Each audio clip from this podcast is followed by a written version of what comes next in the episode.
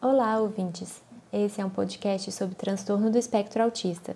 Eu sou Marcela Vitarelli, estudante de medicina da Faculdade de Ciências Médicas de Minas Gerais, e esse episódio foi desenvolvido pela turma 75D sob orientação da professora Lígia dos Santos.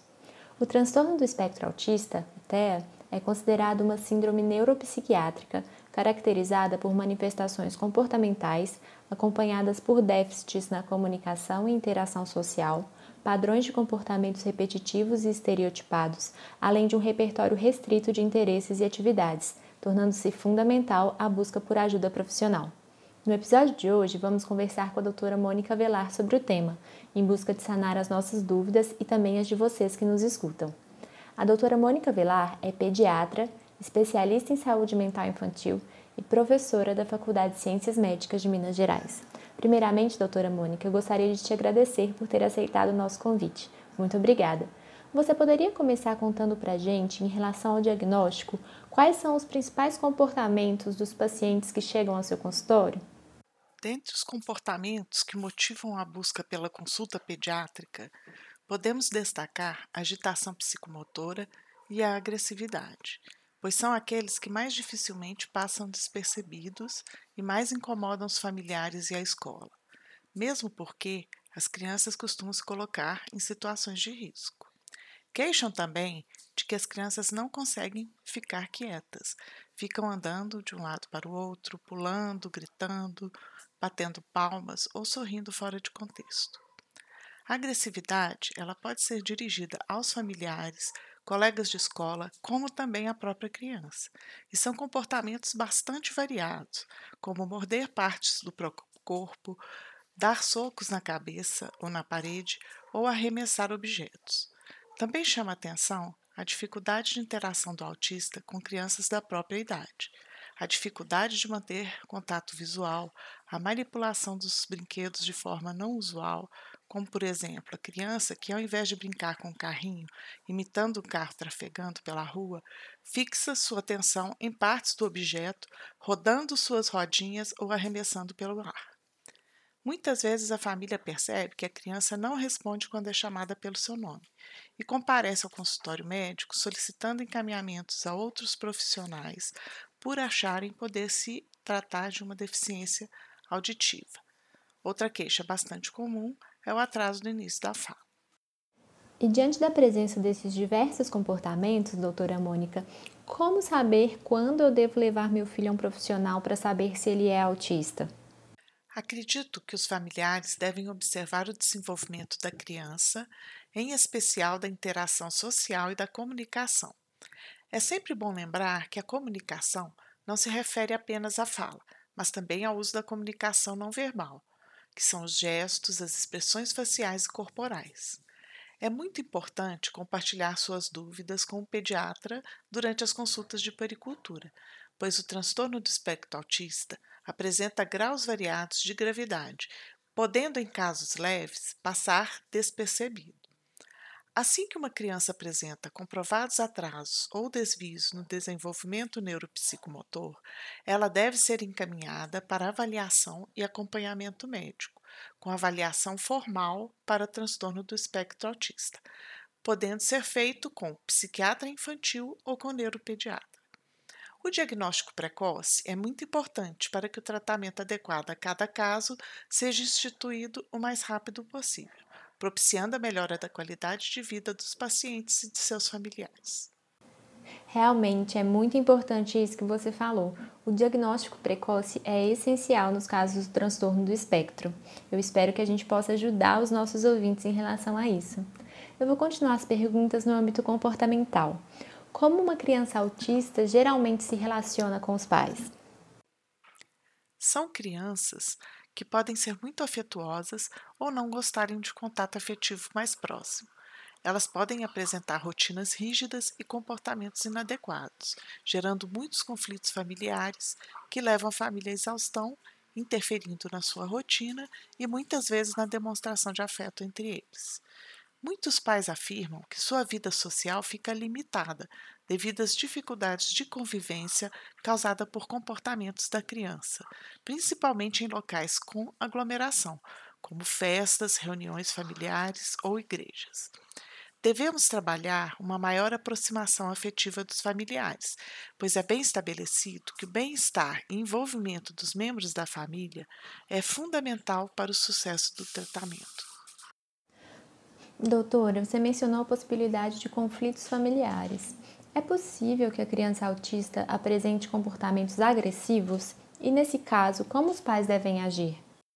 É sempre bom lembrar que o comportamento é uma forma de comunicação, podendo ser utilizado para demonstrar uma necessidade, um sentimento ou um pedido de ajuda. Por exemplo, a criança pode estar sentindo triste, com dor ou mesmo querendo determinado brinquedo, e como não consegue se expressar de uma forma adequada, fica agressiva.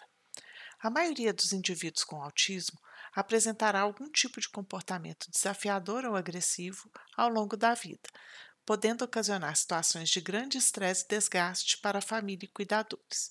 À medida que as crianças crescem e se tornam mais fortes, os comportamentos agressivos podem atingir níveis de intensidade maior, necessitando da intervenção de vários profissionais. Geralmente, os pais podem aprender a lidar com os momentos de crise de seus filhos, alterando situações ou algo no ambiente quando percebem ser este o causador de um comportamento inadequado. Como, por exemplo, podemos relatar o caso das crianças que agitam com determinados barulhos, como fogos de artifício, o que pode ser contornado com o uso do fone de ouvido. Vale a pena pontuar que muitos comportamentos são respostas às experiências anteriores. Portanto, se os cuidadores gritam ou usam de violência para lidar com o momento de crise, a criança aprende que gritando ou batendo, ela pode conseguir o que deseja, como, por exemplo, não fazer a tarefa da escola. Então, provavelmente, ela gritará ou usará de violência para conseguir o que deseja. Os cuidadores podem precisar de abordagens especializadas para aprenderem um comportamento mais apropriado para lidar com determinada situação, com o objetivo de substituir um comportamento inadequado por uma comunicação mais eficiente. Bom, realmente a violência contra a criança nunca vai ser a solução, não é mesmo?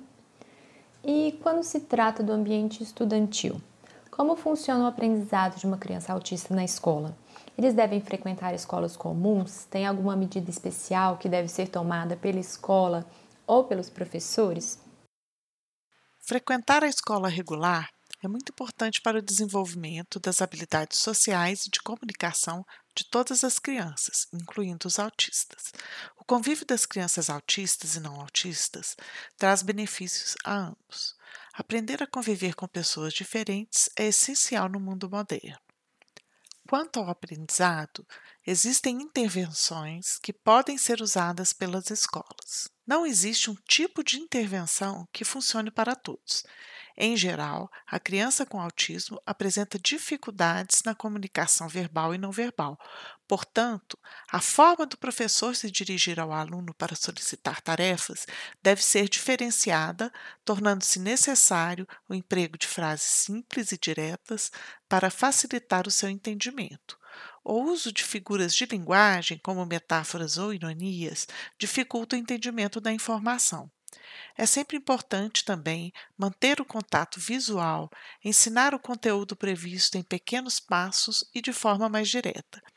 Nas tarefas, é mais adequado colocar poucas informações na mesma folha com instruções mais curtas. É bom lembrar que a lei que trata dos direitos da pessoa com transtorno do espectro autista estabelece que os autistas sejam considerados pessoa com deficiência para todos os efeitos legais. A Lei de Diretrizes e Bases da Educação Nacional estabelece que, sempre que necessário, haverá serviços de apoio especializado na escola regular para atender as peculiaridades dos alunos de educação especial.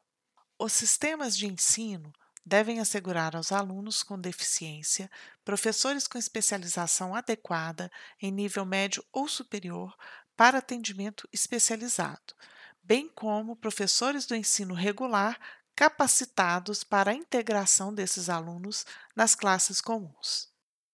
E diante de todos esses cuidados que devem ser tomados e todas as manifestações comportamentais, se a criança autista tiver um tratamento adequado É possível que ela se integre na sociedade mais facilmente? Por exemplo, ela pode frequentar a escola, cursar uma faculdade, morar sozinha, trabalhar?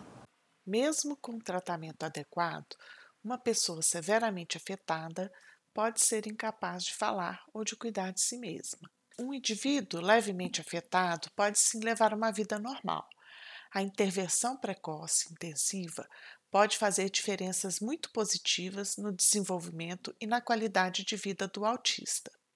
Alguns estudos indicam que o tratamento precoce intensivo tem potencial para impedir a manifestação completa do transtorno do espectro autista, por coincidir com o período do desenvolvimento em que o cérebro pode se alterar através de diferentes estímulos e novos aprendizados. Portanto, o tratamento ideal deve ser composto por vários profissionais, como pediatras, neurologistas, terapeutas ocupacionais, fonoaudiólogos, psicólogos e nutricionistas. Não podemos deixar de enfatizar que quanto mais precoce for o início do tratamento, melhor será o resultado, com melhora da integração na sociedade e maior independência nas atividades da vida diária podendo o autista ir à escola sozinho, morar sozinho, cursar faculdade e também trabalhar. E mais uma vez voltamos na importância do tratamento precoce. Doutora Mônica, mudando um pouquinho de assunto, com relação às tecnologias, o cuidado quanto ao tempo que as crianças autistas passam em frente às telas, televisão, celular, tablet, ele deve ser redobrado em relação às demais crianças? Ou o protocolo adotado deve ser o mesmo? Todas as crianças apresentam grande prazer no uso da tecnologia.